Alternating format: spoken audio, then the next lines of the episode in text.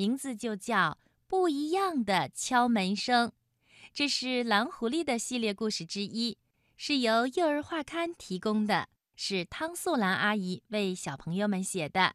让我们听听蓝狐狸是怎样去别人家做客的吧。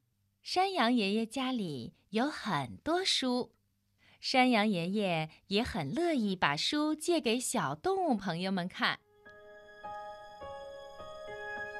一天中午，山羊爷爷正在家里午睡，门外传来了敲门声，嘟，嘟嘟。第一声嘟，轻轻的，好像是谁在门外轻轻的喊：“山羊爷爷。”听到第一声嘟，山羊爷爷的午睡醒了。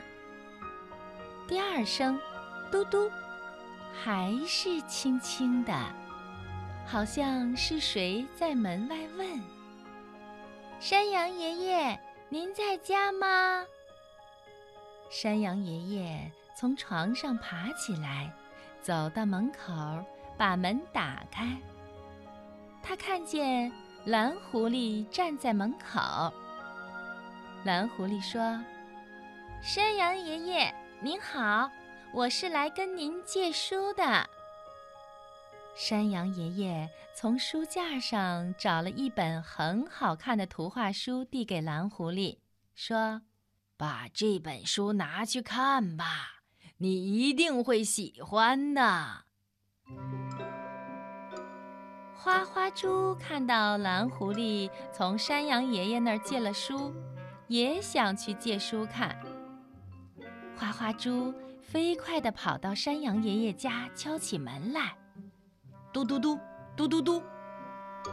山羊爷爷刚刚躺回到床上，正准备闭着眼睛养养神儿呢，听到嘟嘟嘟，嘟嘟嘟，急促的敲门声，还以为村子里谁家出了急事儿，或者是哪儿着火了呢。